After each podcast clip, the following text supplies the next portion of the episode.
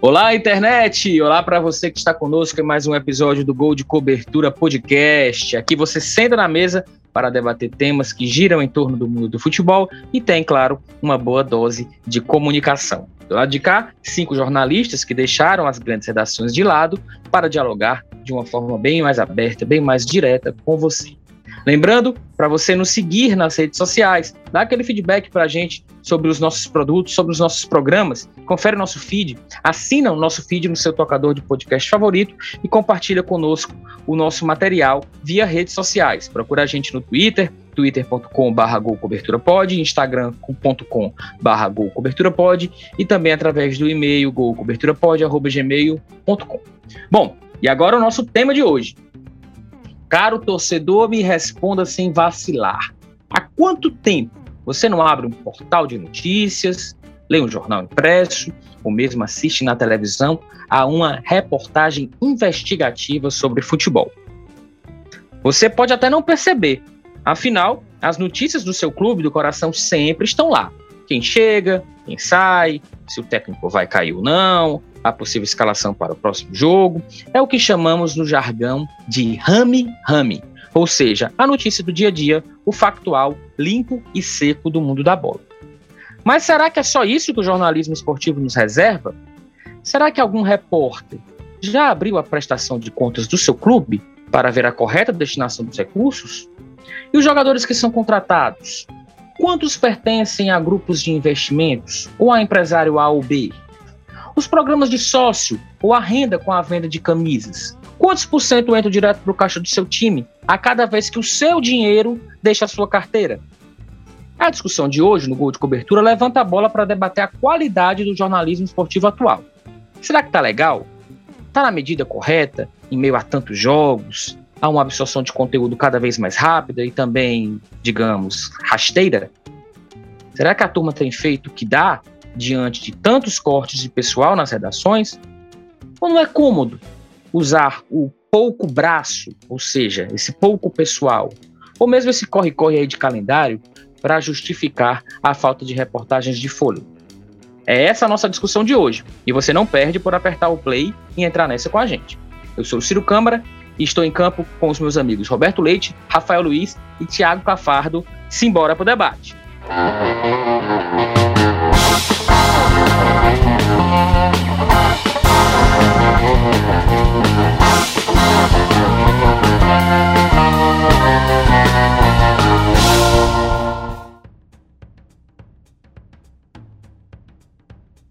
Eu começo aqui o nosso papo questionando de vocês qual a avaliação que vocês têm em relação a, a isso que foi colocado na nossa abertura, né?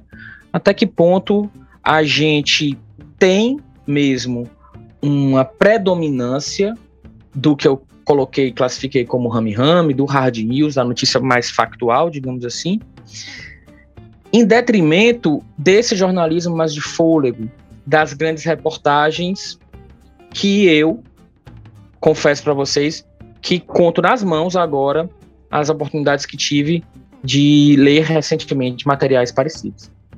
Bom, vamos lá. É, fala Cirão, Bob, Rafa, saudar o IMEC que está de molho em casa, todo mundo meio adoentado, mas estamos aqui gravando filme forte e o Ivan, nosso editor.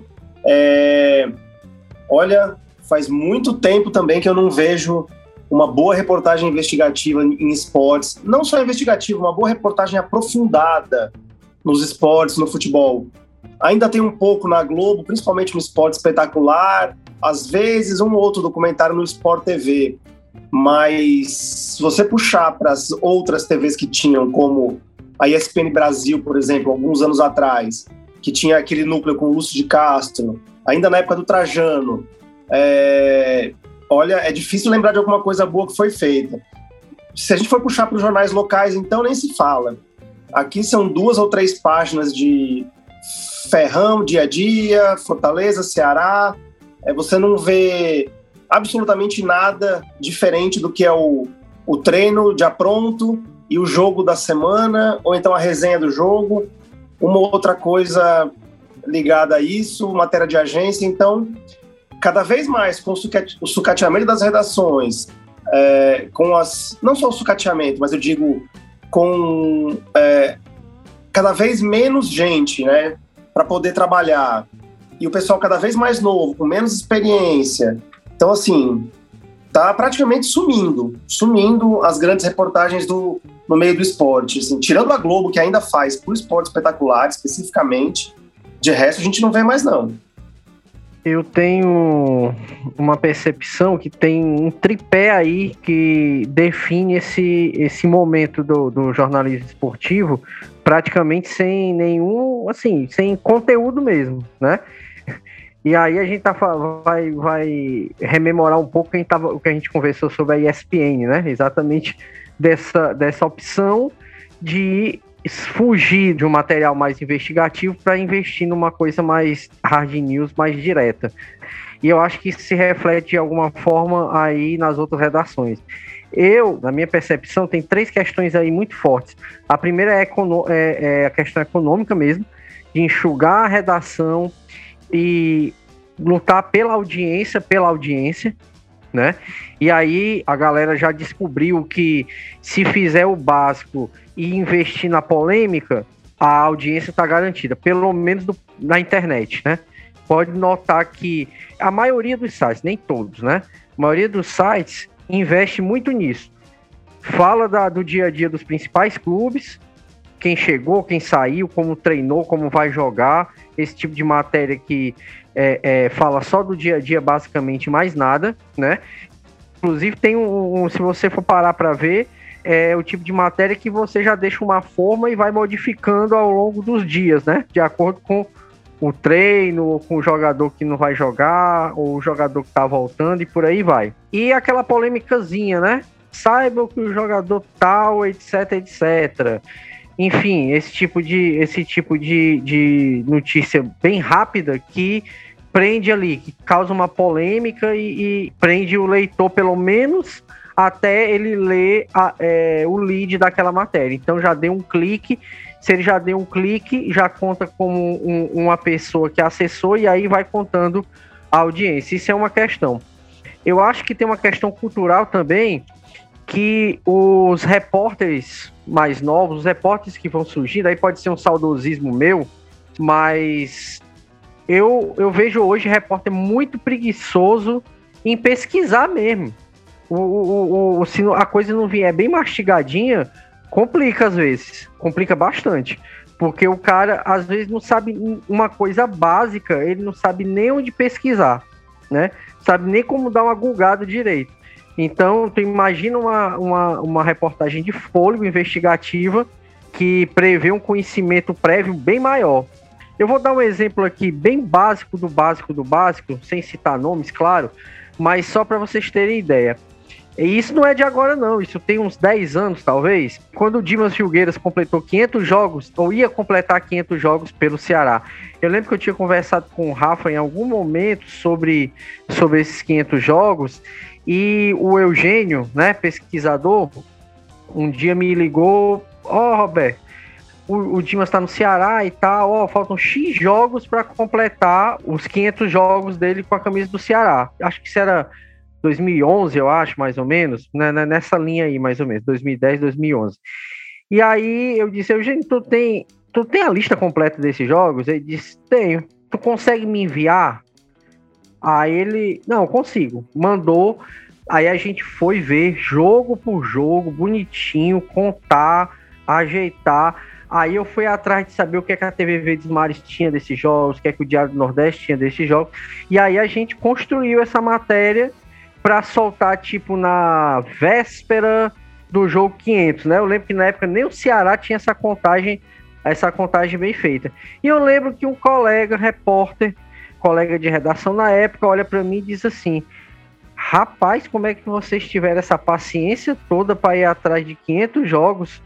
Eu digo, cara, se a gente quiser fazer alguma coisa diferente, tem que sair da zona de conforto.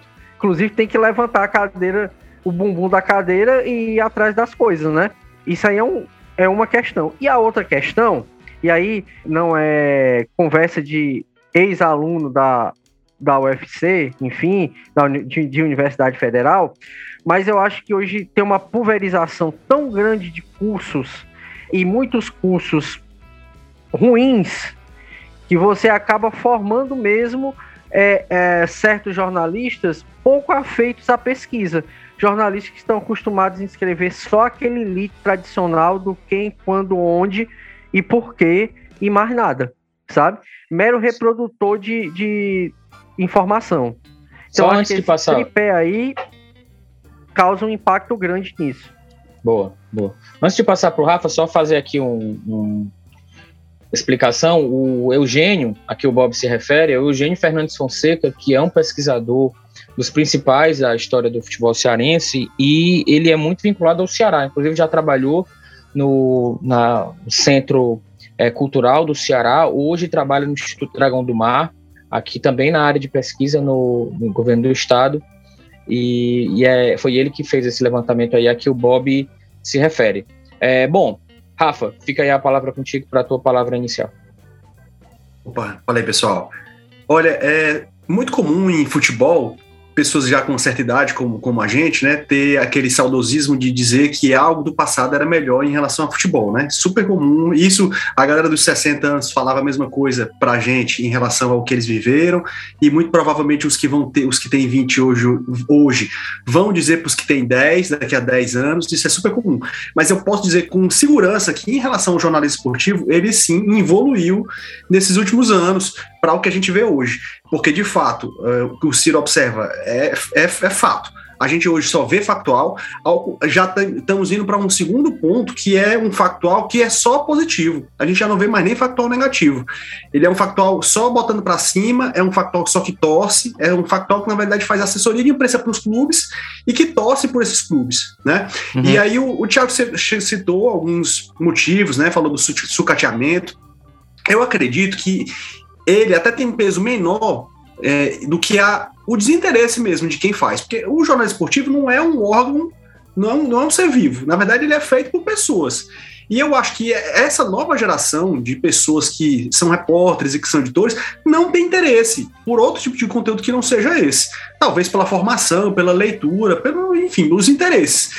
Existem veículos hoje alternativos, né, que, que não cumprem aquele mesmo papel que são dos veículos convencionais, que são feitos por equipes muito enxutas. Às vezes, inclusive, feitas pelas próprias pessoas que bancam aquele negócio.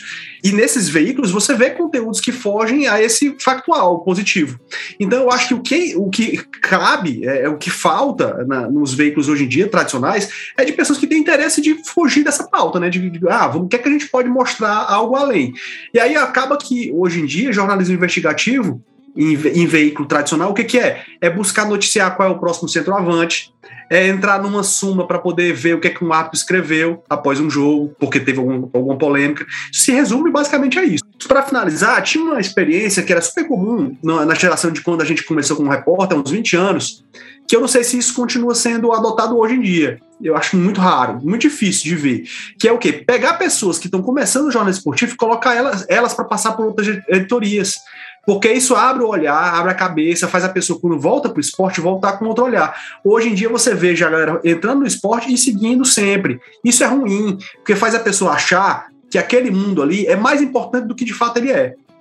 E aí você acaba imerso naquela cobertura factual e não vê outras possibilidades, porque realmente em outras editorias, como cotidiano, política, como, política, é, é, principalmente cotidiano e política, acaba investindo naquele, na, naquele repórter, acaba estimulando aquele repórter a ter uma visão, sim, de buscar o contraditório, de buscar a matéria que vai ter talvez um viés negativo, é buscar a matéria que vai trazer um olhar revelador, enquanto que o cara que fica muito no esporte, ele fica muito tendendo a ver só o lado positivo da coisa. É, é por aí, Rafa, eu, eu acho que assim, que você colocou, dificilmente tem, um, tem muito que agregar. O Bob pontuou a questão da qualidade das faculdades, mas eu acho que não justifica. É, sim, a gente, a gente também, em que o Bob tem vivência, porque o Bob também foi professor universitário, né? É, o Rafa tem uma, uma esposa que é professora, então, assim, também pode opinar uh, um pouco sobre isso. Mas eu, particularmente, eu acredito que isso é uma vivência diária e que essas pessoas que hoje estão nos veículos, elas têm referências também. Se não referências dali do seu lado, referências históricas. Eu não estou falando aqui necessariamente de algum de nós quatro e tal, referências nacionais que sejam de bom jornalismo. Isso a gente aprende. A gente não passa quatro anos numa faculdade meramente aprendendo a técnica jornalística, né? Compreender o que é uma notícia e tal. E, e, o que eu tenho percebido realmente, Rafa, é muito disso que você coloca. É como se a apuração ela, ela é voltada para o jogador que vai chegar, ou seja, é quem chega primeiro no, no, dirigente que vai confirmar a informação. É para quem o, o, dirigente vai confirmar aquela informação. Então, o jogador que vai chegar, ou é o treinador que vai chegar, ou se o treinador está realmente fritado. E, e, e algo também para isso que também o Bob pontuou, né? Que são algumas, algumas apurações, como é esse caso do jogo 500 do, do Dimas, que dá trabalho, digamos assim, mas não necessariamente mete o dedo na ferida, que é o que o Rafa coloca quando ele faz uma comparação com as editorias de política, sobretudo, e de cotidiano é, nos veículos de comunicação, ou seja, estão aquelas que estão. O que sai está causando um dissabor para lado A ou lado B, digamos assim. E, e isso eu tenho percebido muito pouco, praticamente zero, no, aqui no, na cobertura do, do, no caso do Ceará, especificamente do estado, da imprensa do Ceará, de onde a gente grava o gol de cobertura. Mas o que eu coloco sobre o Ceará, a gente pode amplificar também nacionalmente. Eu vou dizer para vocês, a, as últimas vezes em que eu recordo investigações de fôlego, eu lembro muito da Gabriela Moreira, quando ela foi achincalhada nas redes sociais pela torcida do Cruzeiro, quando ela deu os primeiros indícios da quebradeira fiscal que é econômica que o Cruzeiro ia experimentar e está aí até hoje. Eu lembro bem também do caso do Robinho, que por sinal voltou à tona esses dias, quando o GE Nacional vazou os áudios do, do processo em que o Robinho conversava com os amigos e ele admitia que a moça de fato estava bêbada. Na, isso aí foi um áudio que eu tenho convicção de que depois muito contra o Robinho nessa questão na justiça italiana. E recentemente, eu vou dizer para vocês, aí é outra questão, que é aí, Rafa e demais, eu quero que a gente já emende aqui sobre essa questão do tribunal das redes sociais, da, de como você acaba evitando um pouco dar esse tipo de, digamos, matéria que pode ter, ser confundida com um viés negativo, porque a leitura das redes sociais, o tribunal das redes sociais é muito rasteiro, que foi o caso de um áudio que circulou aí de um torcedor do Ceará que colocava que o Fortaleza não vinha tão bem nas finanças como apregoava. E aí a diretoria do Fortaleza, que diante do que as redes sociais, aquilo vinha se avolumando, veio a público e aí fez um esclarecimento e falou dos CNPJs do Fortaleza e tal. E, e aí a imprensa, motivada por isso, já ter entrado, foi que foi atrás e repercutiu. Mas não foi, no caso aqui do estado do Ceará, foi provocado por algum veículo de imprensa. Mas, enfim, para arrematar essa questão, queria saber se vocês têm alguma lembrança de outro, outra reportagem de Folha que talvez eu esteja aqui esquecendo, naturalmente devo estar esquecendo algumas, e também dessa questão, será que a turma que produz hoje muito para a rede social não está preocupada, primeiramente, com clique, o que vai gerar o clique rapidamente, e também evitar uma dorzinha de cabeça, de não ser vinculado, de não ser perseguido, porque é batata. Você produz algum material, sobretudo se for próxima final a jogo decisivo, o primeiro comentário que vai aparecer é: veículo A está querendo, está querendo baldear o ambiente no clube, entendeu? É conturbar. É motivado por né, conturbar. Enfim, é, eu queria saber de vocês isso. Mas o, a gente, caça-clique total. Hoje em dia é caça-clique total. Quanto mais clique tiver na matéria, é, enfim, mais vale. Agora, é, o que acontece? Não precisa nem ir muito além do jornalismo investigativo. É, o jornalismo que você pesquisa, pelo menos, né? a gente ia fazer matéria de um jogo e passava uma hora pesquisando todos os confrontos diretos daqueles dois times para poder ter uma matéria um pouquinho mais aprofundada, alguma coisa mais legal, mais que não fosse o, rame-rame do treino. Nem isso a gente vê hoje em dia para saber, por exemplo, o Ceará vai jogar contra o Bahia amanhã, na final da Copa do Nordeste. A gente não sabe os confrontos, quem ganhou mais, quem ganhou menos, quantos foram brasileiro, quantos foram em Copa do Brasil. A gente fazia isso na época do Jornal Povo. Eu sentava naquele site rssf.com, lembra que tinham todos os jogos? A gente passava meia hora, uma hora pesquisando. Enfim, Ainda coisas tá lá, simples. Oi? Ainda está lá. A comunidade do pois RSSF é. reúne milhares de pesquisadores. Mas Só no Brasil baita, tem mais de 100. É um baita um site de pesquisa, super simples, né? Sem frescura. Mas aí, é, enfim, é, hoje em dia a gente vive de clique, né? Vive de quem dá notícia mais rápida e em primeira mão, não de quem dá melhor. E, é, e as redações vão se fazendo. Eu acho, viu, Thiago, só para defender de justiça, isso que você está tá colocando aí dos confrontos, eu considero que até é feito. Sabe? Eu nem estou colocando isso muito na conta, não. Isso ainda eu acho que é feito. É feito, inclusive, por, por portais de canais de torcedores. Acho que é menos do que realmente as reportagens mais densas. É, eu, eu, acho que é possível que o, que o Bob, que tenha, depois daquela nossa época de, de editoria de esporte, seguiu como editor em outros cantos, né, e tal, diferentemente do Thiago e do, e do Ciro, que enveredaram pela assessoria de imprensa. Eu tive uma experiência de começar a ser editor de, dessas gerações mais novas, né, das, das gerações seguintes às nossas, às nossas, né, e uma coisa que ficou é, muito perceptível é que as pessoas, elas passaram a dar muito, é, essa, os mais jovens, passaram a dar muita importância para a repercussão que uma matéria teve em rede social. Coisa que a gente não tinha muita essa vivência. Até porque a gente viveu basicamente o Orkut, né? Quando a gente era repórter de jornal impresso, o Orkut um pouco depois o Facebook. Mas ainda assim a gente era capaz de publicar um material e conseguir diferenciar aquilo que estava sendo publicado da sua vida pessoal. Se você ia receber xingamento, se você ia ser abordado no clube e tal, a gente conseguia conviver com isso. A galera mais nova, acho que o Bob deve ter tido experiência do tipo, eles se importam muito com isso. Então, assim, quando tinha uma matéria, e isso eu tô falando não é nem esporte, né? Porque eu segui trabalhando em outras editorias. É uma matéria de cotidiano, uma matéria sobre um outro assunto, e ela tem um teozinho negativo, ela tem um teozinho polêmico, ela tem uma, uma possibilidade de gerar contradição, de gerar divergência, a pessoa, o repórter pede pro editor para tirar o nome para não assinar. O que era uma coisa impensável, por exemplo, há 20 anos, há, há 15 anos, há 10 anos, sabe? O, o, repórter de hoje em dia, o, principalmente o mais novo, se o assunto é negativo, ele não quer assinar aquela matéria. E é engraçado porque, ainda naquele tempo, né? Impensável isso. Tinha umas matérias que eventualmente eu, pautava, que era negativo, e algum outro repórter pedia para mim, né? Rafael, por favor, não, não, não deixa eu assinar, não. E eu botava o nome da pessoa, dizer, beleza, deixa não. No, mas botava, mas botava o nome mesmo assim, entendeu? Porque mas... a pessoa tinha que passar por aquilo ali para poder ficar com o couro mais, mais, mais duro, entendeu? Só que hoje em dia não é isso, não, viu? Hoje mas por quê, Rafa? Porque é bem comum isso acontecer esses, mesmo, viu? esses repórteres de hoje em dia, eles são, além de repórteres, eles são o quê? Eles querem ser influencers, né? Então eles têm perfis que têm muitos seguidores, eles, têm, eles geram conteúdo nas redes sociais deles.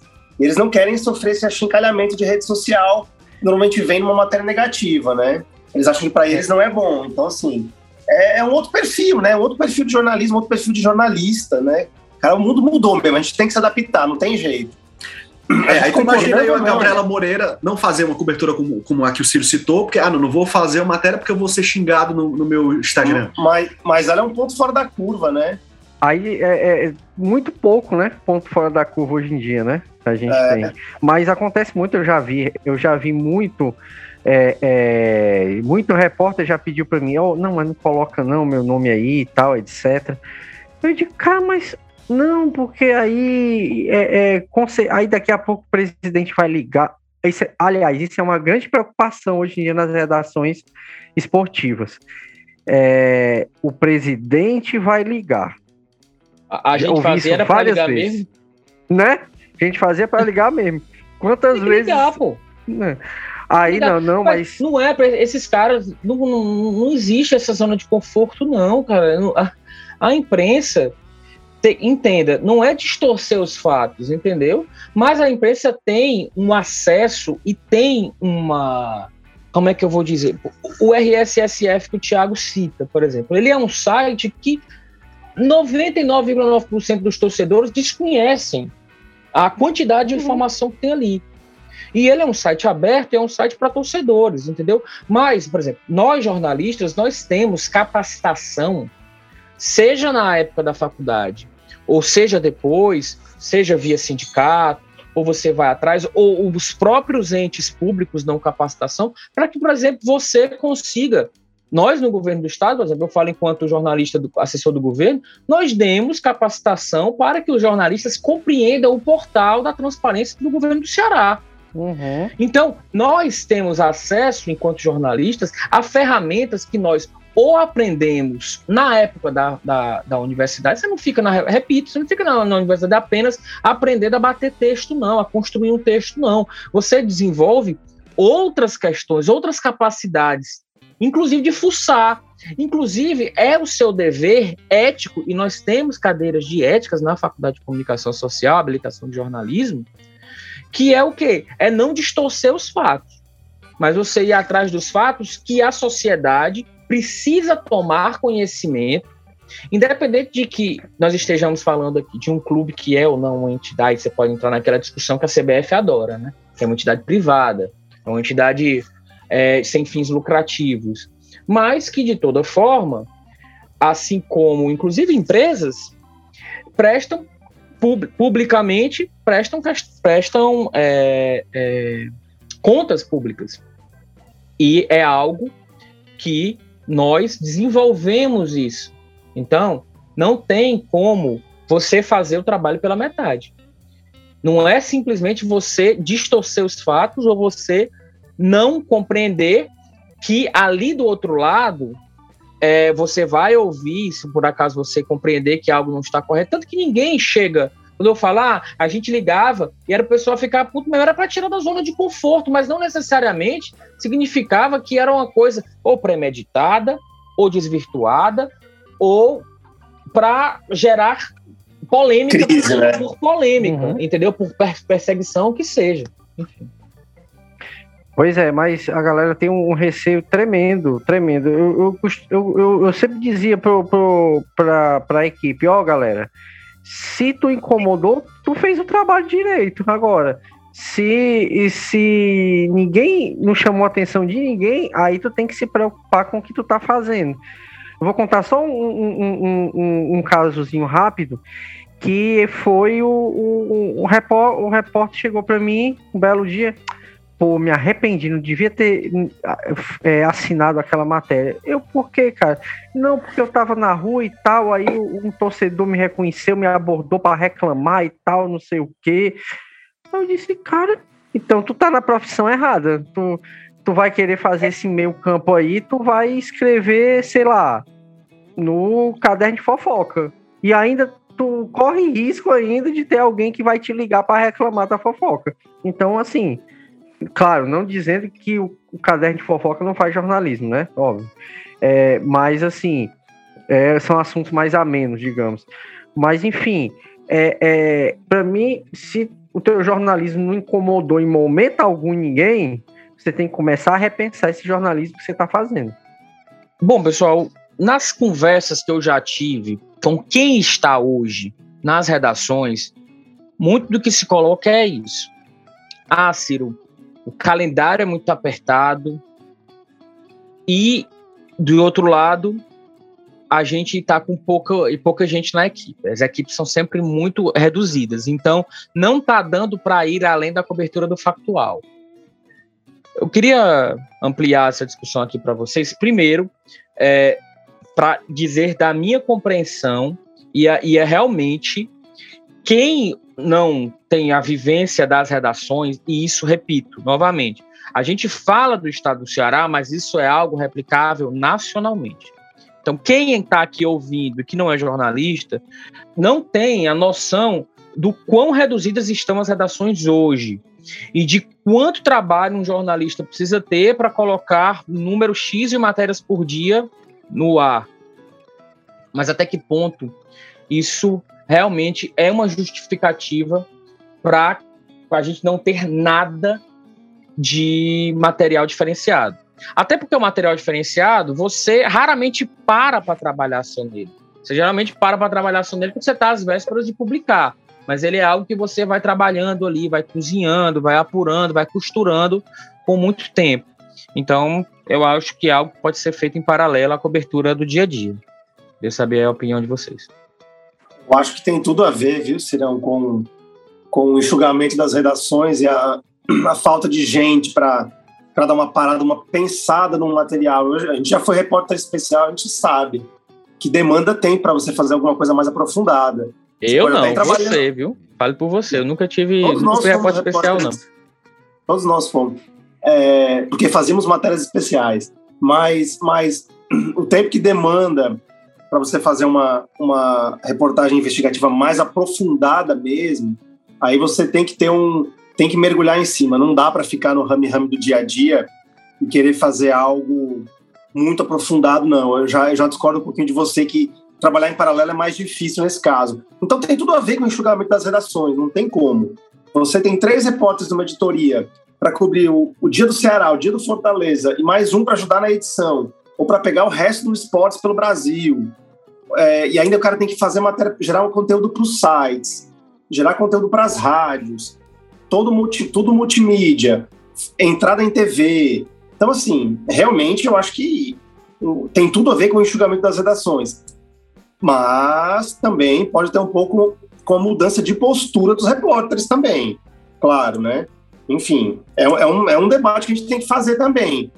É, os, os repórteres de hoje, esses que são mais digitais, eles estão afim de fazer esse tipo de cobertura, né? O Bob que trabalhou lá pode falar melhor para a gente trabalhou muito tempo num, num veículo digital. Cara, vamos lá. Tem duas questões aí. A primeira é essa questão do enxugamento da redação misturada com a cobrança que a chefia faz por esse tipo de abordagem, entendeu? Então essa combinação atrapalha bastante. Então você tem, por exemplo, quatro repórteres, dois de manhã e dois à tarde, certo? Então, o que, é que acontece? É, o repórter da tarde basicamente continua a cobertura hard news do repórter da manhã. Hoje em dia se foca muito em Ceará e Fortaleza, quando se fala em esporte aqui, né? É futebol e Ceará e Fortaleza, com raríssimas exceções. Então, de manhã eu vou ter dois repórteres, um acompanhando o Ceará, outro Fortaleza, e à tarde eu vou ter mais dois repórteres, um acompanhando o Ceará e outro acompanhando Fortaleza, fazendo o restante. Quando eu digo acompanhar Ceará e Fortaleza, é o dia do clube, mas é também, por exemplo, eu vou fazer. O, o Arthur Cabral recebeu. Tem a especulação que ele recebeu uma proposta do Barcelona. Aí eu vou fazer a matéria. Arthur Cabral, ex-Ceará, recebe proposta do Barcelona. Vou nem confirmar se isso é verdade, até porque eu nem tenho como confirmar. Eu pego a especulação e jogo. Só esse título já me garante aí bons cliques no site e nas redes sociais, no Twitter, no Instagram, no Facebook, nesse, em todos esses cantos, né? Então pronto, o repórter vai estar tá fazendo isso. Viu, Tiago? Hoje em dia, a, as agências é o estagiário que faz, né? E, e assim, e eu já acho uma coisa danosa, porque o estagiário vai aprender, vai passar dois anos da vida dele aprendendo a fazer praticamente Ctrl-C, Ctrl-V da agência. E não vai produzir mesmo praticamente nada de texto dele. Né? Explica assim aí, Bob, para quem não tem noção, época. o que significa pegar o material da agência dentro de uma redação e publicar. É, assim, os jornais, os sites, os jornais, enfim, é, cada veículo de comunicação ele tem contratos, né, tem assinaturas de agências de notícia, né? A, a, tem uma determinada empresa ali que centraliza é, é, informações, tem uma equipe de repórteres e esses repórteres produzem matérias de economia, política, enfim, esporte, que é o caso que a gente está falando, matérias é, é internacionais, e o, o veículo paga um valor mensal e tem acesso a essas matérias. Essas matérias podem ser copiadas na íntegra ou então é, servir de base para uma matéria, né? É Geralmente. Diz, é, é muito sério, né? Porque é a inversão, é a inversão da produção de conteúdo. Na nossa época de jornal, por exemplo, quem pegava matéria de agência era o próprio editor, que é o mais Exatamente. experiente é o mais diferente da equipe, ele que pegava matéria para botar, pra botar no, na página. E o estagiário ia produzir conteúdo na rua, fazer matéria, ou acompanhar o repórter, ou fazer matéria por conta mesmo, né? É, teve toda uma inversão aí hoje em dia de produção de conteúdo né, na área.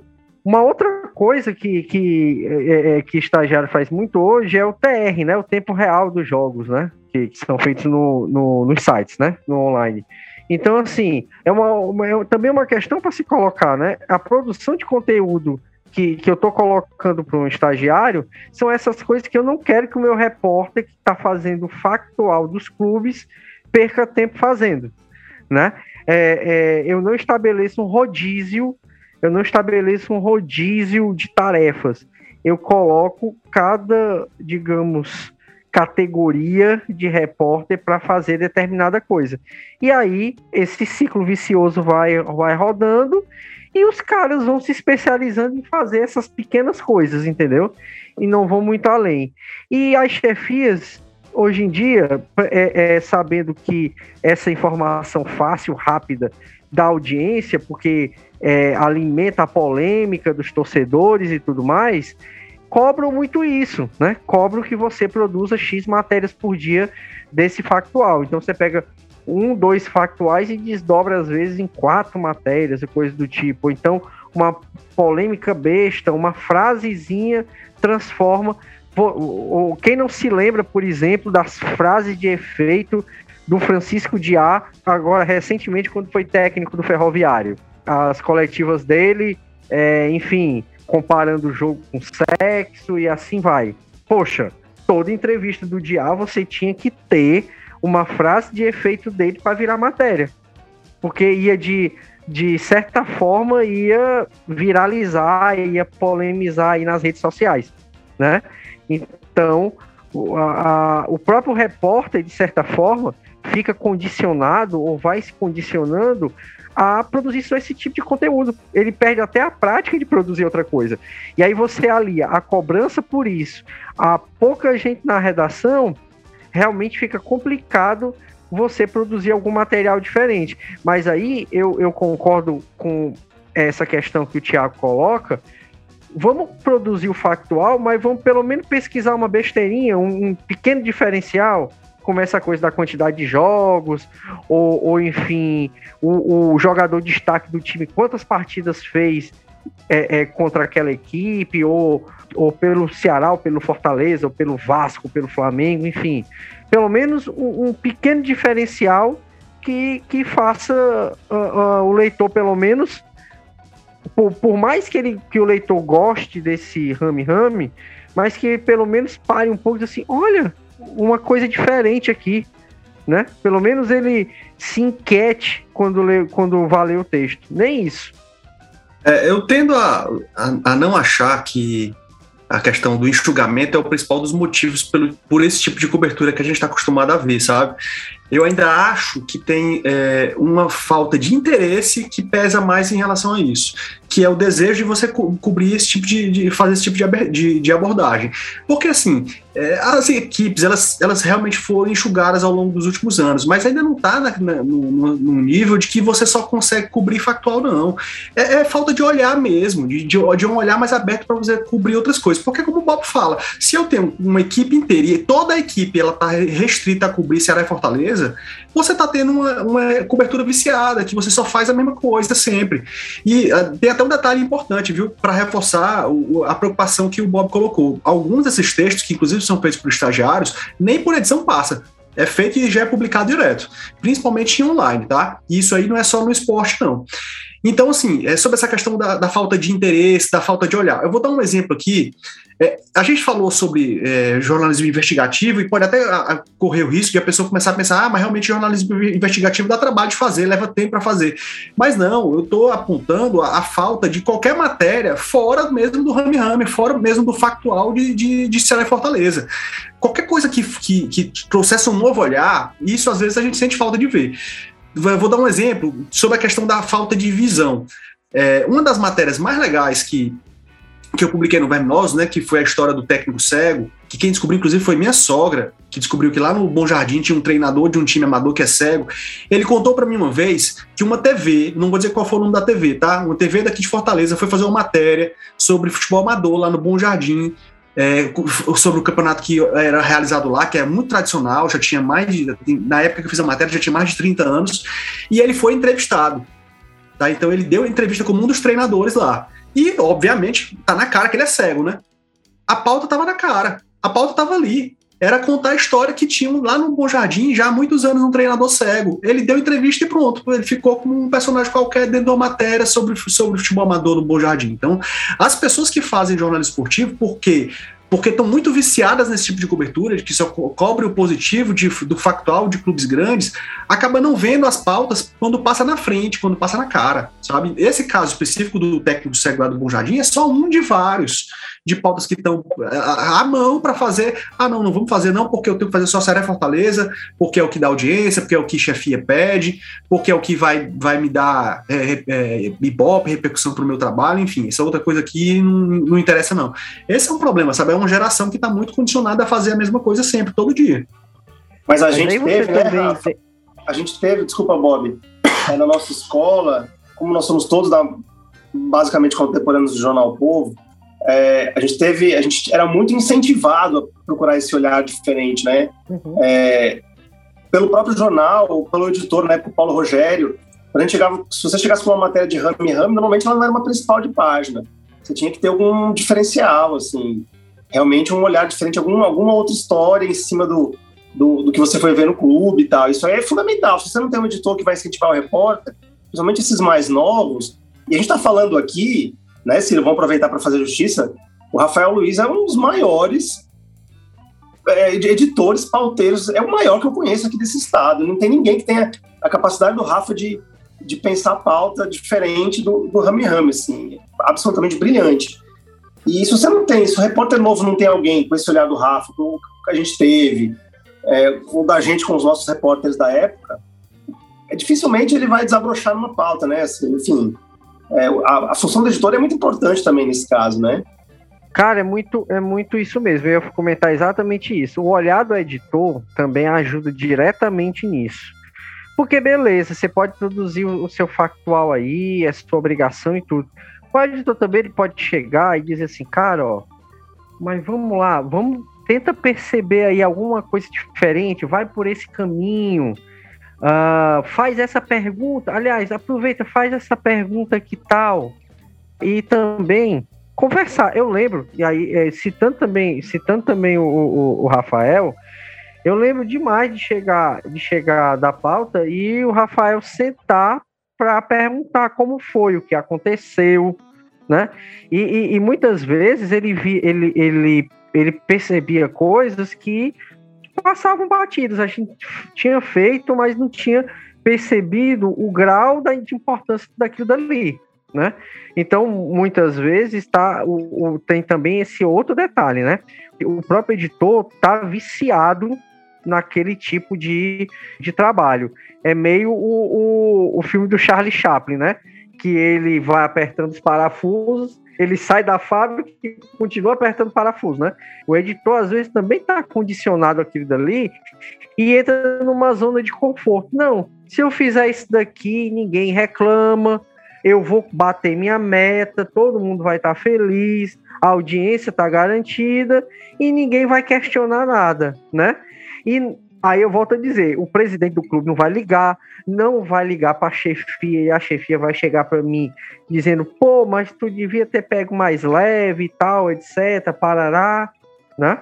Zona de conforto às vezes não tá só no repórter, tá na equipe como um todo. Eu lembro, eu lembro de, um, de um fato, a gente ia para um treino, a gente ia preparado para um treino, né? a gente pesquisava quem era o adversário, o que, que ia acontecer, para fugir do rame-rame. Eu lembro que uma vez eu fui pro, fazer um treino do Fortaleza, numa véspera de jogo contra o São Caetano.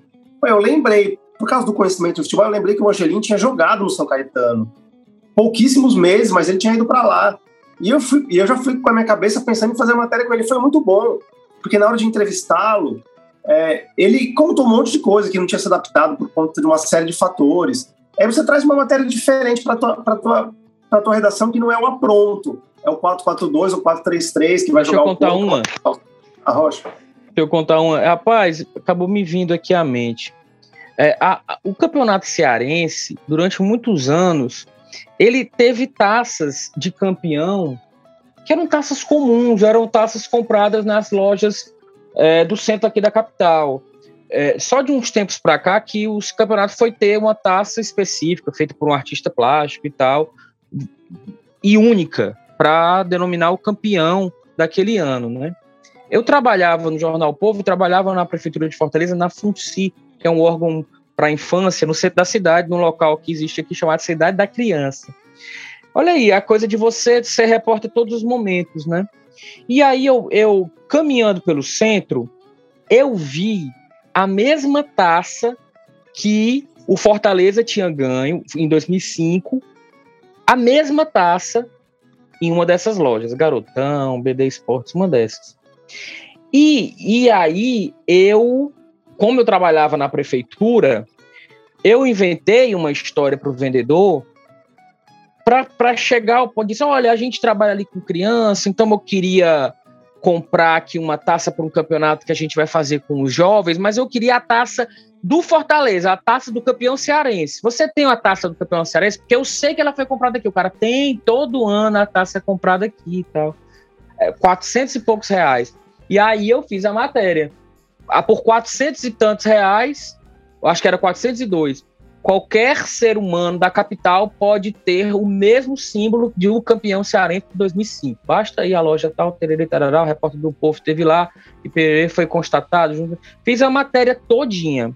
Nossa, a federação ficou muito chateada, mas não tinha para onde correr, porque de fato estava tudo amarrado e era isso mesmo, era uma praxe da federação, era só você olhar os, os, os, as taças utilizadas até o momento. Beleza. Passa um ano, vocês sabem, né, a história que eu vou chegar. Aí, a federação, no, na, antes da final do campeonato do ano seguinte, pega e vai fazer a apresentação da taça. Aí, aí a federação, não, agora a gente vai ter uma taça específica, uma taça feita por um artista para o Campeonato Cearense 2006. E aí fez um evento de apresentação em um shopping, uma segunda noite, segunda ou terça noite, era, acho que no Shopping Benfica, honestamente não lembro o shopping. Eu sei que eu, Norte Shopping, e eu fui pra, pelo jornal O Povo para cobrir o lançamento. Quando eu cheguei lá, eu, tô, eu tentei aqui pesquisar na internet, não encontrei. Rafael, por favor, se por acaso você encontrar, se tiver, você que, que faz muita matéria pelo, pelo Verminosos, resgata e coloca nas nossas redes sociais. A taça era algo inacreditavelmente exótico, para dizer o mínimo. Era, era um. A gente tá falando de uma base com dois espécies de canos, vai, do, do, do, dois canos, visualizem dois canos, depois uma espécie de mezanino da taça também, que seria essa parte que ficaria, su, su, é, ficaria acima desses dois canos para naturalmente se levantar a taça, um círculo no meio com a foto do Fares Lopes, então presidente da federação que tinha recentemente falecido, e acima disso tudo, a marca de um vinho que patrocinava não o campeonato, mas que patrocinava a taça.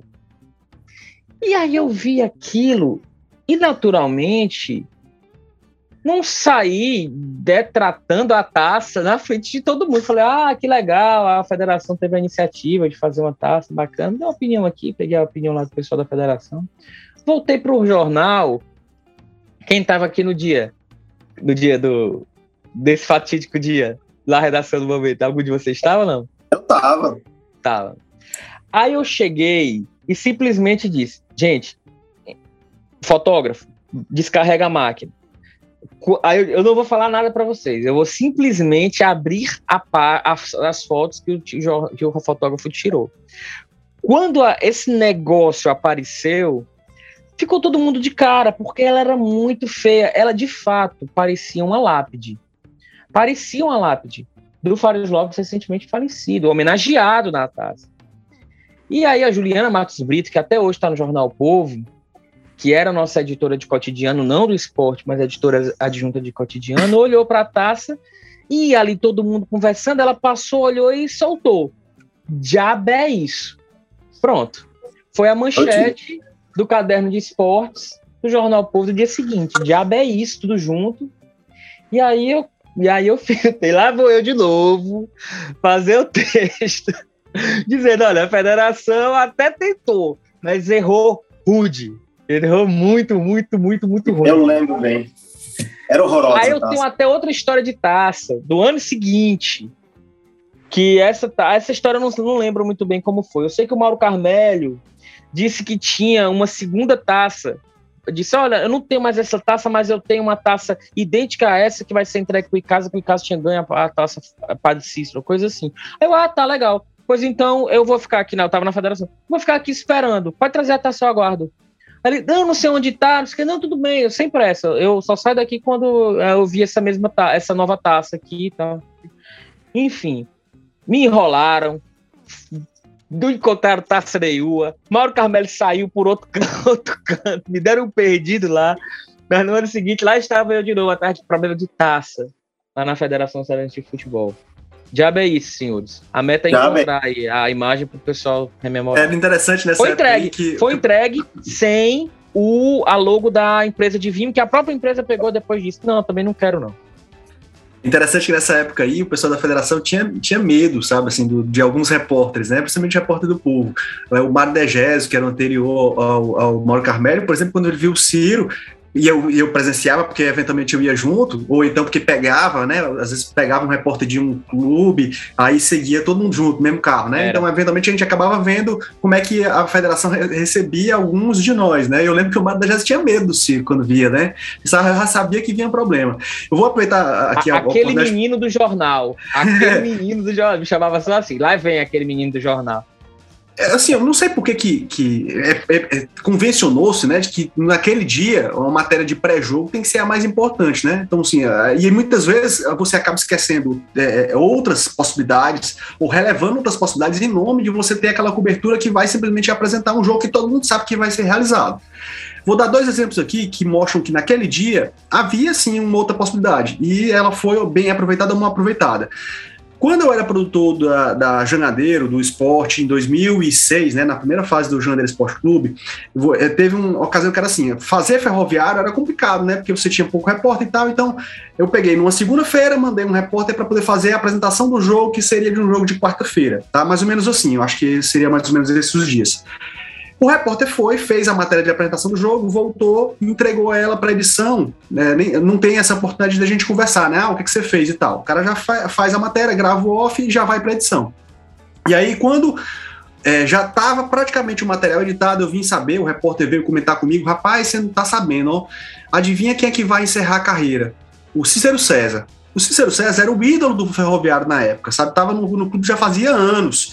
E ele estava encerrando a carreira com 29 anos. Por quê? Segundo esse repórter contou, ele estava triste porque nunca tinha ganho nenhum título, o salário, ganhava um salário muito baixo, o pai dele, que sendo agricultor lá na cidade dele do interior, ganhava mais do que ele, e ele não via perspectiva de ir para um outro time e não fazia sentido para ele continuar no futebol. Por isso ele ia encerrar a carreira.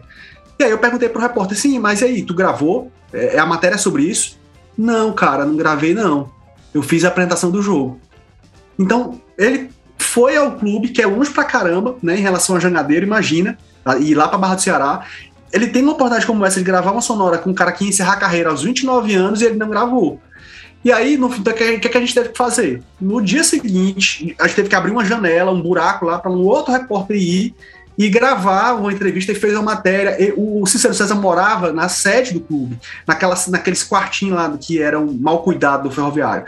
Deu entrevista, chorou, contou toda a história dele e disse que ia encerrar a carreira por causa disso.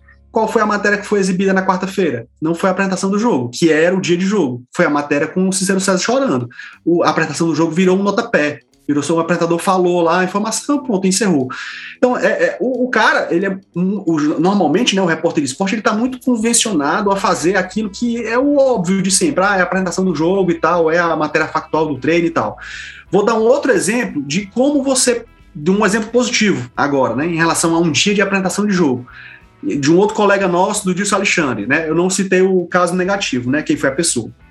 No caso positivo, vou citar é, ia ter apresentação de jogo, né? Treino já pronto e tal. Aí o Diário Nordeste vai lá, bota a matéria de treino, apresentação do jogo e tal. O Dilson era na época repórter do Povo, é um pouquinho mais velho que a gente e tal.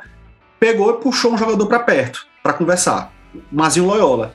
Mazinho conversando lá com ele, acaba saltando para ele que estava pensando em abandonar, parar a carreira também, por, é, por causa de uma série de problemas particulares e revelou que poucos meses antes chegou a pensar em se matar. Aí a matéria no dia seguinte não foi a apresentação do jogo, foi puxando que o, eram as aspas, né, com destaque na capa.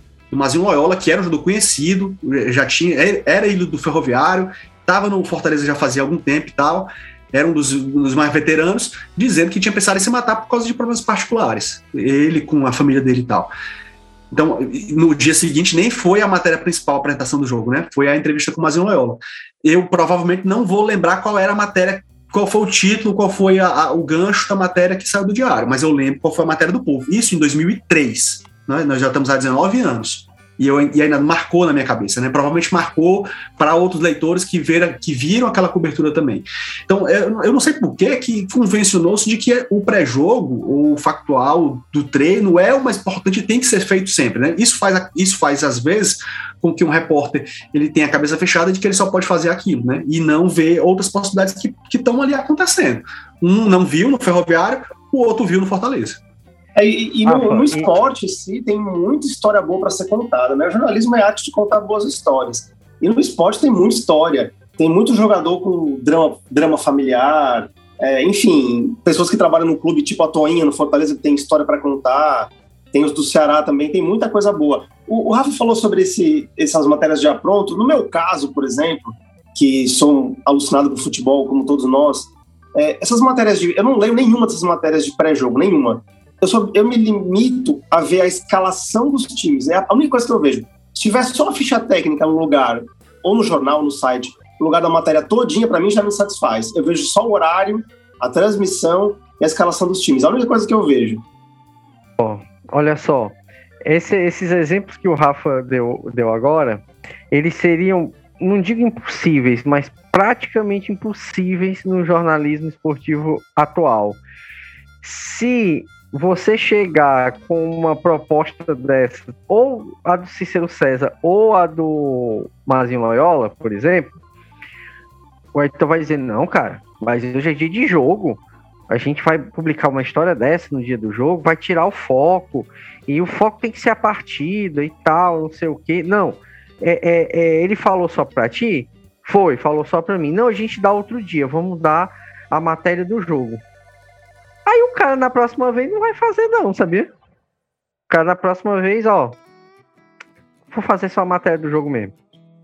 Não, ok, a gente tá falando aí, tá com os prós e contras, tá entendendo até certo ponto, mas tá compreendendo que falta mesmo ainda muita coisa boa. Eu queria saber de vocês o que é que tem se salvado?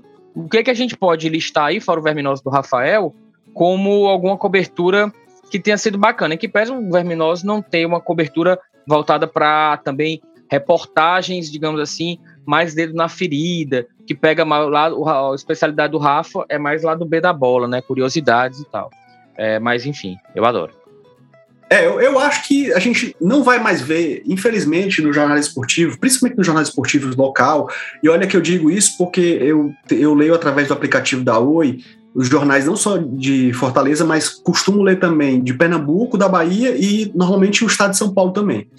Então, nos jornais locais, é muito difícil que a gente volte a ver nos sites locais, e, e, e, em televisões principalmente, grandes reportagens como a gente já teve, que acabaram interferindo no mundo do futebol, por causa das revelações que elas trouxeram, como por exemplo a máfia do apito, do Rizek na, na Veja, que, que revelou todo aquele escândalo que estava vendo em relação às arbitragens, e inclusive afetou o campeonato, né? alterou toda uma, uma lógica do campeonato, é, por causa das reportagens e das revelações que eles trouxeram. O esquema das evasões de renda. Durante mais de um ano, dezenas e dezenas de matérias de reportagem do, do Jornal Povo revelaram todo o esquema que havia de evasão de rendas, é, em que, os, em que é, a estrutura em si do futebol ela reduzia os números de pagante, que era para poder ficar com aquela renda respectiva daquele torcedor que não era contabilizado. Né? Então teve uma série de reportagens ao longo de todo um tempo desprivilegiando, digamos, então, né, a cobertura de time, né, de, de factual, de pré-jogo e pós-jogo, chegando ao ponto, por exemplo, de as pessoas envolvidas ou o presidente de federação dizer que não queria dar entrevista para repórter A, B, C, D, sair listando uma série de repórteres. Então, os repórteres ficavam tão identificados com aquele tipo de cobertura que é, é, começava a ser lembrado pelo nome, né? Então, e isso foi o quê? Mais ou menos 2003, né? A máfia do apito foi 2005, se eu não me engano. A evasão de renda foi 2002 para 2003, durante quase todo um ano, uma porrada de matéria no Jornal Povo. Ah, eu vou puxar sardinha para um, um, um, trabalho que eu fiz, que foi o escândalo das triangulações, né? Que era não era uma irregularidade, mas era uma coisa antiética, que por lei federações não podem receber dinheiro público se ela tiver, se ela não tiver kit com, com as com a, a com a, o, dinheiro que recebia e naquilo que ele era investido. Né? Então, algumas federações elas não poderiam receber dinheiro, então como é que o recebia? Recebia, recebia através de uma outra, de uma terceira, digamos. Ah, basquete não podia receber dinheiro, então recebia através do campeonato de futsal. Aí o campeonato, na verdade, não era de futsal, era de basquete. Era, organiz, pré, era organizado em parceria pelas federações. Então, por causa dessa reportagem no Povo, em 2006, alterou-se a lei. Desde então, só pode receber dinheiro no Ceará, uma federação, que vai organizar aquele evento. Né? Até aquele momento havia essa brecha na lei que, que permitia que, esse, que isso acontecesse. Né? Então, esse tipo de cobertura de matérias eu acho que não vai acontecer, não vai existir mais por causa de toda essa estrutura que a gente conversou aqui, né? Da questão do, do, da cobertura viciada, da falta de interesse, das redações enxutas demais, da supervalorização do clique é, em relação a, aos times grandes. Esse tipo de coisa, infelizmente, a gente não vai ver mais, não. Vai ser é, esporadicamente num grande veículo nacional. Eu concordo com o Rafa plenamente que a gente não vai ver mais tanto isso, não.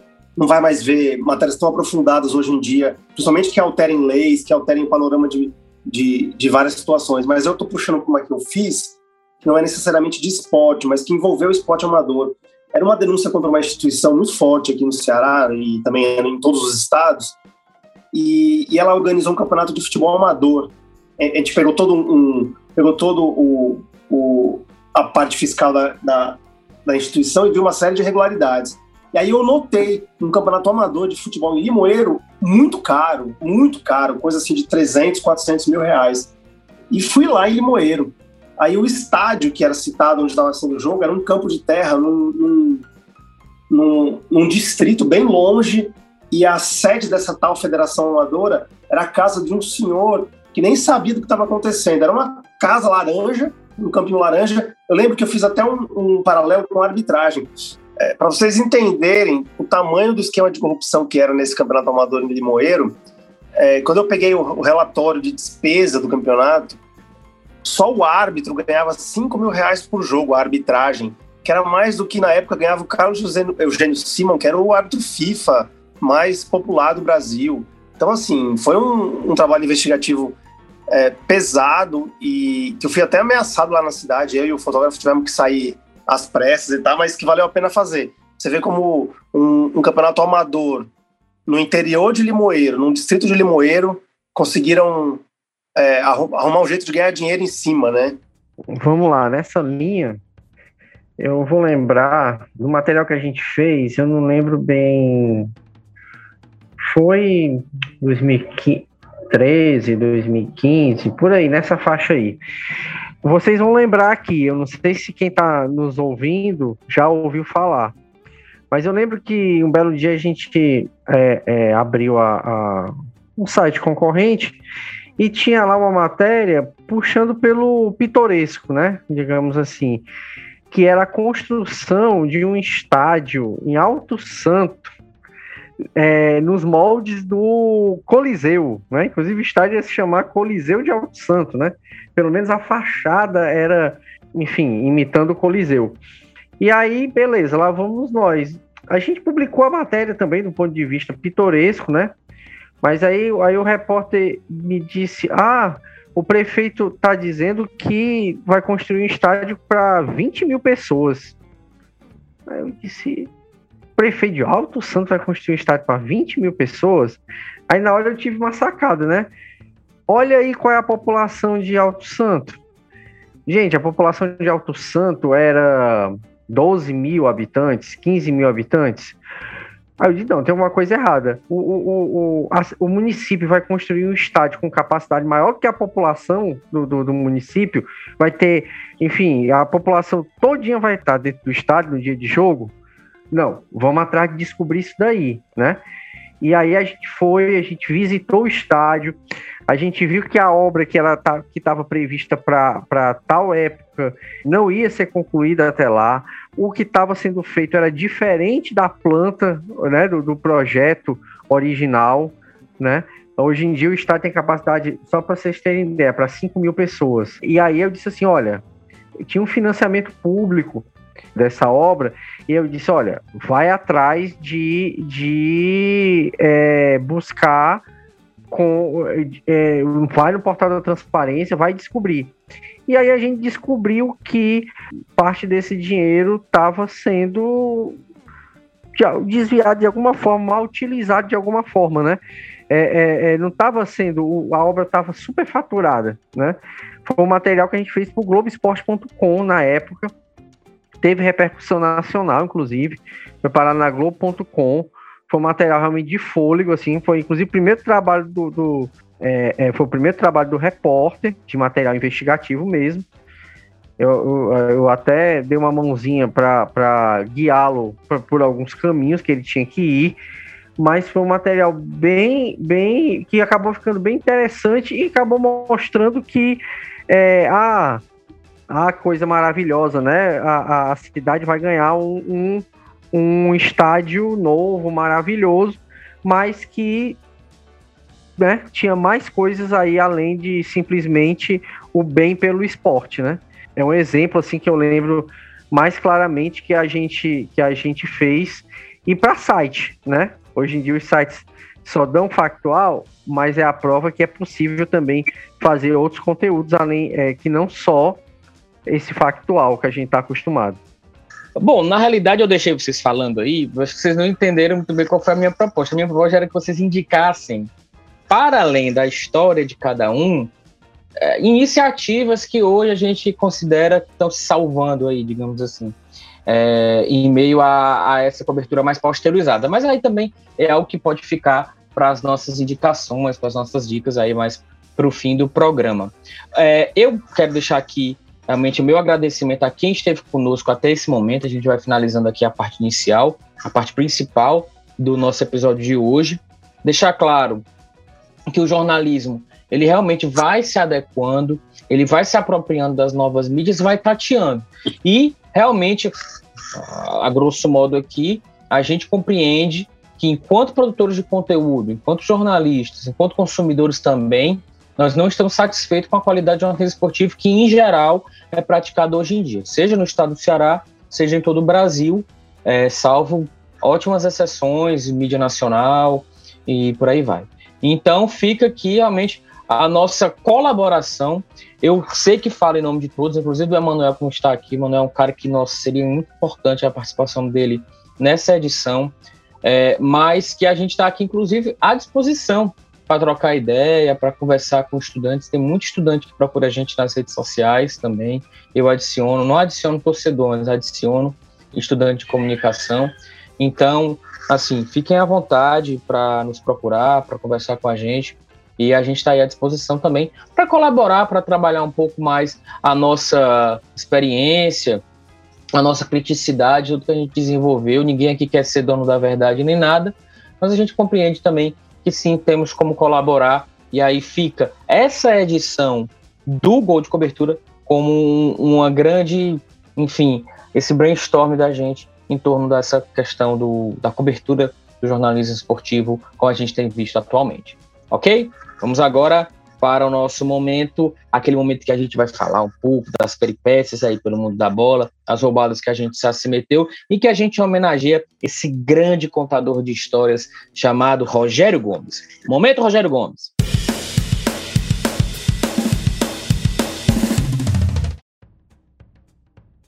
E o momento Rogério Gomes fica comigo mesmo. É a gente falando dessas peripécias aí nos clubes, em volta aos clubes, e cobertura, e como às vezes a gente acaba se metendo em roubadas, e antes desse. Naturalmente, quando a gente trabalhava, já havia uma perseguição, digamos assim, um controle mediante as redes sociais. Era um controle que era mais perigoso, porque a gente tinha mais acesso aos clubes, o que era ótimo para a gente cavar histórias, mas porém era perigoso para a gente enquanto pessoa física. A gente tinha que estar tá lá. Não havia muito essa de você fazer mediante remotamente matéria, tinha que ir todo dia aos clubes. É, por, por, outro lado, as redes sociais o que tinha era, acho que Orkut, muito incipientemente, aí tinha, na, na realidade, Twitter. Twitter já era, já era mais forte é, junto à comunidade de torcedores. E aí, determinado momento, eu até lembrei que, já disse em alguns episódios anteriores, que ia contar essa história aqui. E aí, um dia, a gente tinha feito uma matéria eu tinha feito uma matéria, era algum problema lá no Ceará, era aqueles atrasos de, de pagamento de conta do Ceará, que aí bloqueava fatias da. Isso era muito comum, bloquear a renda, fatia da renda. 50% da renda foi bloqueado pela justiça para pagar a causa de trabalho de jogador tal. Era, era clássico esse período no Ceará. E, e eu fiz essa matéria, e aí lá no Ceará, nesse período, você não assistia, a gente assistia os treinos muitas vezes do campo. Tinha o banco de reserva dos jogadores e tinha um outro banco de reserva em que a, a imprensa ficava nesse banco de reserva. Não é nem hoje onde a imprensa fica, que é uma espécie de arquibancadazinha que fica acima do campo. Era dentro do campo mesmo. A gente entrava, inclusive, para o campo ou por um portão, pelo meio da torcida, que foi o portão que o Roberto aqui já comentou um dia em que o clube não deixou ele entrar e ele ficou lá preso em meio à torcida e conseguiram salvar ele, ou então a gente entrava por dentro do próprio vestiário mesmo. Por entre os jogadores, o jogador tomando banho e tal, a gente entrava por ali. Geralmente era inclusive por dentro. E aí nesse dia a gente estava ali deitado, eu estava sentado no, no banco de reservas acompanhando o treino, e o Clark Leitão, que era o, o, o diretor do diretor de, de a questão de advocacia jurídico do Ceará, ele era um dos ele, primeiro ele, ele era advogado, depois ele virou diretor. Nessa época ele não era ainda não. Ele chegou para mim e falou: Ciro, a torcida tá querendo te pegar por causa da matéria. Bom, mas aí chato, porque eu não fiz nada. É, cara, eu sei que é complicado, mas eu tô te dando toque, fica esperto. Qualquer coisa pede policiamento. Às vezes acontecia de ter que pedir, a gente dava um toque no policiamento antes o policiamento ir pro clube e tal, mas não era porque era problema com a gente. Era porque a gente já sabia que ia ter problema da torcida mesmo. Não confiava muito que o clube ia chamar a polícia. Dava logo um toque lá. E aí chama policiamento e tal. Disse, não, claro que eu não vou chamar policiamento nenhum, não. Aí nesse dia, para encurtar aqui a história, é, o, o, Sérgio Alves, ele jogava no Ceará e ele foi meio que o boi de piranha para mim. O Sérgio Alves combinou de sair e sempre que ele saía, ele baixava o vídeo, o pessoal conversava com ele na saída dos carros. Enquanto o Sérgio estava saindo, eu é, a, a torcida meio que se virava para o lado interno. No Ceará é assim. Sempre que você está vendo aquelas festas que a torcida faz de alentaços antes dos jogos importantes, do lado Tá, você está vendo aquela perspectiva da, da arquibancada virada para o campo. Se aquela torcida vira da arquibancada para o lado inverso, eles vão ver uma parte interna do clube, que é onde ficam é o hotel do clube, onde tem a caixa de areia, onde tem a sala de imprensa hoje, na época não tinha. E ali os jogadores circulam e ficam os carros dos jogadores por ali. Então, o Sérgio Alves saiu e combinou de parar no portão e segurar alguns minutos os torcedores por ali, dando autógrafo, tirando foto e tal. E aí foi a deixa para eu estar tá mais tranquilo e eu conseguir sair pegar o carro do jornal. Então esse daí foi, digamos assim, um momento que eu periguei de apanhar lá em Poragabuçu, um dos muitos que eu periguei de ter treta lá com a torcida do, do, do Ceará. Tem um também no Fortaleza, mas eu vou deixar para outro dia aí. E depois dessa quase agressão, desse quase linchamento aí público, a gente vai agora para a nossa parte final, para as nossas dicas, para as nossas indicações culturais.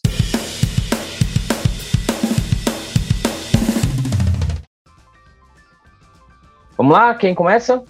Olá, é, o Ciro é, disse que aqui nas dicas a gente ia falar de algumas das referências de, inclusive, de jornalismo, né? Que a gente acabou não, não, não dando na última pergunta dele. É, hoje em dia é até difícil de ter referência de jornalismo investigativo, sinceramente, no esporte, seja local ou nacional, porque os que tem acabam saindo para outras editorias, acabam migrando de área.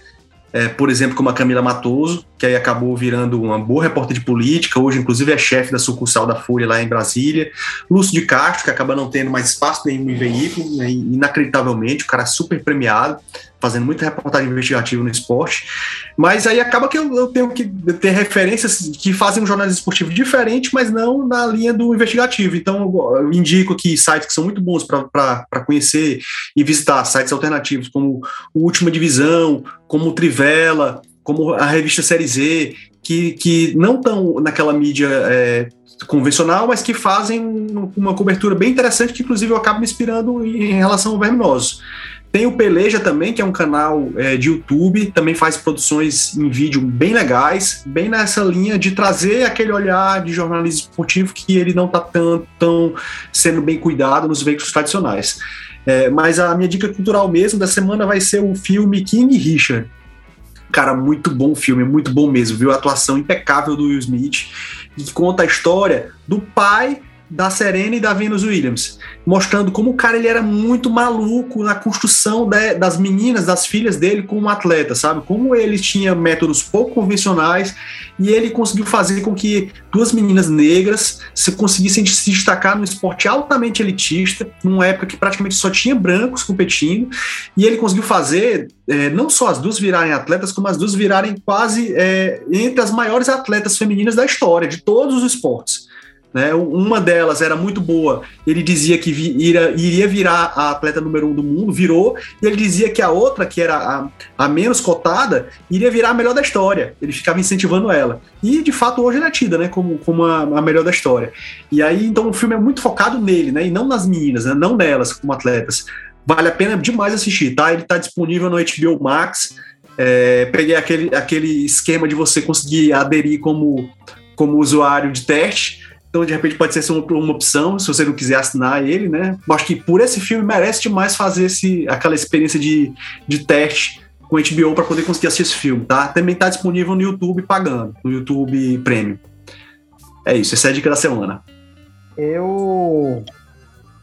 Eu fiquei pensando aqui e, e, vi que a maioria das minhas referências nem existem mais, assim, né? Porque no, a placar, né? No, não existe mais aquela placar que a gente conheceu, né? É, a trive, Trivela também, e por aí vai, né? Mas assim, se eu for. Eu vou dar uma dica jornalística aqui. A gente até já citou aqui no, no hoje como uma assim, uma um pouco de água no oásis, e eu acho que vale a pena é, é, todo mundo tirar ali duas horinhas do seu domingo né? É, é, ou pelo menos metade disso, para assistir o esporte espetacular. Eu acho que de, de tudo que tem é o que é o que ainda ensaia algumas boas reportagens é, é, com conteúdo bem mais elaborado, algumas investigativas, outras é, é, é talvez não investigativas, mas com um conteúdo mais embasado fora do, do rame-rame que a gente está discutindo aqui, do factual que a gente está falando é, é, dos clubes aqui. Então, eu vou deixar como dica fazer esse exercício dominical de assistir o esporte espetacular. Bob, eu vou até complementar aqui que, de fato, os caras são muito inspiradores. De fato, hoje é o melhor exemplo que a gente tem de jornalismo esportivo no país. E eu fico super orgulhoso, sabe, assim, me gabo mesmo, quando eu vejo uma história que eu, que eu publico no Verminoso e que depois acaba aparecendo por lá, sabe? Que isso, ultimamente tem sido bem comum acontecer isso, sabe? Então eu acho massa demais ver quando eu encontro uma história e depois essa história acaba aparecendo por lá. E geralmente muito melhor contada, né? Em estrutura muito melhor utilizada e tal. Realmente os caras fazem coisas espetaculares. E, e mesmo nas condições de hoje em dia que você vê, né? De muita entrevista feita pela internet, não são entrevistas presenciais, mas os caras fazem todo um tratamento, né? Pega lá a imagem feita pela internet, aí coloca num celularzinho, coloca numa tela de TV, então faz toda, toda aquela plástica, né? Que os caras fazem hoje em dia, que nem outros, outros programas da Globo conseguem. É o padrão de excelência do esporte espetacular, tem toda razão. É, vamos lá, eu.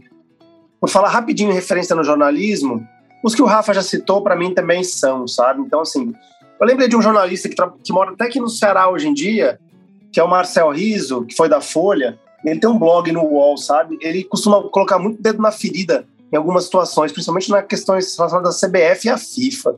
É, faz algumas pequenas reportagens também, é, na medida do possível, lá do blog dele, mas é um cara que, que sai do lugar comum, sabe? Ele foge do lugar comum que é o Rami Rami. O cara escreve bem pra caramba e tem bons, bons pontos de vista e argumentos. Bom, dica cultural. É, eu lembrei agora de um livro que eu li já há muito tempo, mas que eu, até por questões afetivas, né? Mas também não tinha indicado ainda, que é o livro. O livro chama simplesmente Sócrates e Casagrande. É um livro sobre eles dois, né? A, a amizade deles dois na época da democracia corintiana.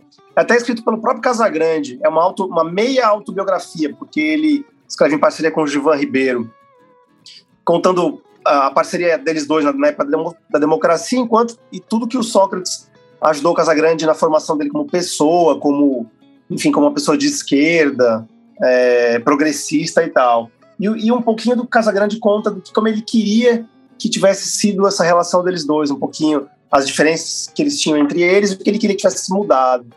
É, tem na Amazon, viu? 27 reais, não é caro e, e vale a pena. É um livro bem bacana. Muito bem, anotei. Anotado aí, viu? Roberto Leite, finalizei o Hand of God, que é a sua dica de duas semanas atrás. Tá na Netflix. A história, na verdade, tem um pano de fundo da presença do Napoli, do, do Maradona no Napoli, né? E conta aí, na realidade, me lembrou muito a Vida Bela, né? O cinema italiano tem muito disso, né? Felicidade não se compra, é, Roma Cidade Aberta, tem muitos filmes antigos. O cinema italiano, assim, quando apela pro fantástico, é, é muito bacana, assim. Eu sou um fãzaço mesmo da, da cinematografia é, italiana. É, recomendo também. E aí eu vou deixar aqui como dica o Lúcio de Castro, que o Rafa citou, né? Ele tem o projeto pessoal dele, que é a agência Spotlight. Então fica aqui o site, né, agenciaspotlight.com.br, lá ele tem realmente materiais que ninguém, você não encontra na, em outros veículos de imprensa. Realmente ele dá um show de apuração ali. O próprio Lúcio tem um material fantástico que tá aí na que ele fez para a ESPN, que está na no YouTube, que é o Memórias de Chumbo, que conta um pouco da história, quer dizer, conta bem a história da Operação Condor, que foi essa troca de informações entre as ditaduras no Brasil, no Chile, no Uruguai e na Argentina, é, para perseguir políticos e pessoas ligadas ao futebol. E aí ele tem um capítulo sobre cada um desses países, né? Também tá na, acho que dá para encontrar aí no YouTube, foi um material muito bacana que ele fez aí naqueles tempos de ESPN Brasil. E outra dica que eu tenho também, outro, outro blog é, muito bacana, é o do Cássio Zirpoli, jornalista pernambucano, Cássio com dois S, Cássio Zirpoli, Z-I-R-P-O-L-I.com.br. A torcida do Cearense já está se habituando, o Cássio é do grupo 45 Minutos, está se habituando a ver mais links o Cássio Zirpoli, ele faz muito bem essa leitura de balancetes, de orçamento, muito também de história dos clubes, questão de confronto, quem é pai de quem. Bem interessante o material do Cássio, assim, fora que ele tudo ele pega, ele tem um diferencial na pegada dele no material. Então até o Rami Rami dele é diferenciado. É um cara muito bom, o Cássio admiro ele demais. É, e aí fica então essa aí como minha dica, né? Agência Spotlight, e o, e o Cássio Zirpoli. Também tem, tem Apoia-se, quem tiver que se identificar, gostar, pode entrar e dar uma força para ele também aí, financeiramente falando, para ele manter a pegada. Beleza, senhores? Eu acho que é isso, né? Ficou aqui na minha mão o a plá final. E aí eu já vou por aqui encerrando, afinal de contas, já viramos a abóbora aqui, já entramos aí pela madrugada na nossa gravação e temos que dar tempo hábil para que o Ivanildo Rodrigues coloque no ar o nosso material. Edite. Vai, Rafa, levantou o dedo. Ô, Ciro, só fazer um agradecimento aqui, cara, que na semana passada vocês disseram no programa que eu tava com Covid, né? Aí o Balacó, nosso colega que trabalhou com a gente no Povo, hoje trabalha no Grupo Cidade, escreveu para mim preocupado para saber como é que eu tava e tal. Então, só aqui mandando mensagem aqui de agradecimento pela preocupação dele. É, e também aproveitando a, a deixa, para também mandar um abraço para o Marco Braga, Marquinhos, colega de colégio, estudou comigo lá no Marcha Cearense, é, amigo também do Emanuel Macedo, que escreveu também para mim para comentar que gosta muito do podcast, está ouvindo sempre e tal, e que fica até quando ele conversou, já tinha, a gente já estava no ar com alguns episódios, ele não sabia nem por qual começar porque ele achava que todos os temas eram bons. Então, mandando aqui um abraço para o Marquinhos também, colega lá de já de muito mais de 20 anos, quando a gente estudou lá no, no Cearense, nos anos 90. Olha aí, que maravilha terminar o programa aí com referências aí a seu amigo Marcos e Bruno Anderson Ferreira Balacó. Olha aí, ó, seu nome decorado do cara, referência, tá lá no Grupo Cidade, agora tá comentando na Rádio Jovem Pan, tá em todas, Balacó não é brinquedo não. Um dia desse publicou aí nas redes sociais, ele jogando até beat tênis, o homem aderiu ao beat tênis, só falta o Balacó agora me aparecer de crossfiteiro, aí não dá, entendeu? Balacó ainda vai ser prefeito de Crateus, viu? Anota aí. Como é que é?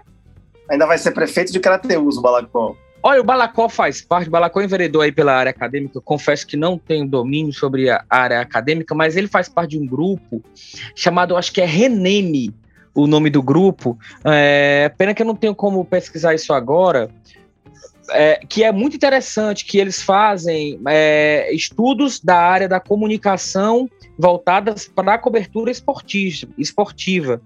Deixa eu dar uma olhada aqui. E ele estuda muito, né? estuda muito a questão do rádio, né, cara? Do rádio e de podcast. É. Então coletivo, ele, é, ele é ligado. Pronto. Achei, eu até sigo. Coletivo Reneme, Rede Nordestina de Estudos em Mídia e Esporte. É bem interessante o, o material que o pessoal lá faz. Pronto, essa é uma boa dica de como é o trabalho mais acadêmico, é um pouco mais elaborado, é, é, exige nas camadas de leitura, mas é bem bacana. Quem tiver um tempinho, puder se dedicar aí ao material, fica bem bacana mesmo o coletivo Reneme.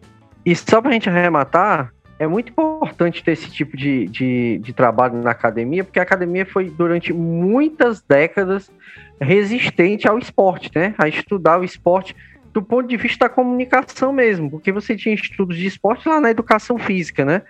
É, é bem legal mesmo de, de, de, Eu fico muito feliz e felicito todo mundo, inclusive o Balacó, por estar tá fazendo parte. Bom, pessoal, isto posto, vamos finalizando aqui mais uma edição do Gol de Cobertura Podcast. Valeu, Roberto Leite. Valeu, Cafardo, Rafael Luiz. Aquele abraço para o Emanuel Macedo, tá bem, só tá com um problema aí de garganta, mas nada mais grave. Daqui a pouquinho tá de volta aí conosco. E também para o Ivanildo Rodrigues, que está aqui conosco nos trabalhos técnicos, comandando as carrapetas e deixando tudo dentro dos conformes para levar a melhor qualidade de áudio, melhor qualidade de edição para vocês aí em casa. É isso, pessoal. Boa de cobertura vai ficando por aqui. Obrigado demais a quem esteve conosco. Sigam a gente nas redes sociais Entrem em contato, mandem alôs, mandem abraços, compartilhem nosso material. Até a próxima. Tchau.